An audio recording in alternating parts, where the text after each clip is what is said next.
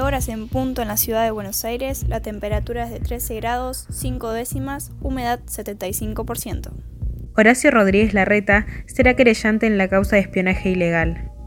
El jefe de gobierno porteño se reunió con sus abogados y al ver las evidencias de que fue espiado decidió presentarse como damnificado ante la justicia. Este año la forma de pago de aguinaldo sería en cuotas. El jefe de gabinete y el ministro de Trabajo anunciaron que en el mes de junio los trabajadores con salario más altos del sector público cobrarán el aguinaldo en cuotas.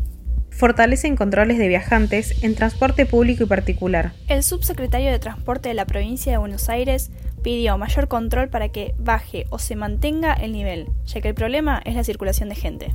La ONU interviene en los Estados Unidos por el racismo sistémico.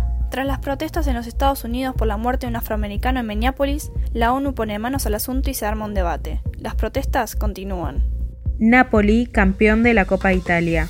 Es la sexta victoria en la historia del club napolitano. Se enfrentó a Juventus y luego del empate en el último minuto logró la victoria en los penales.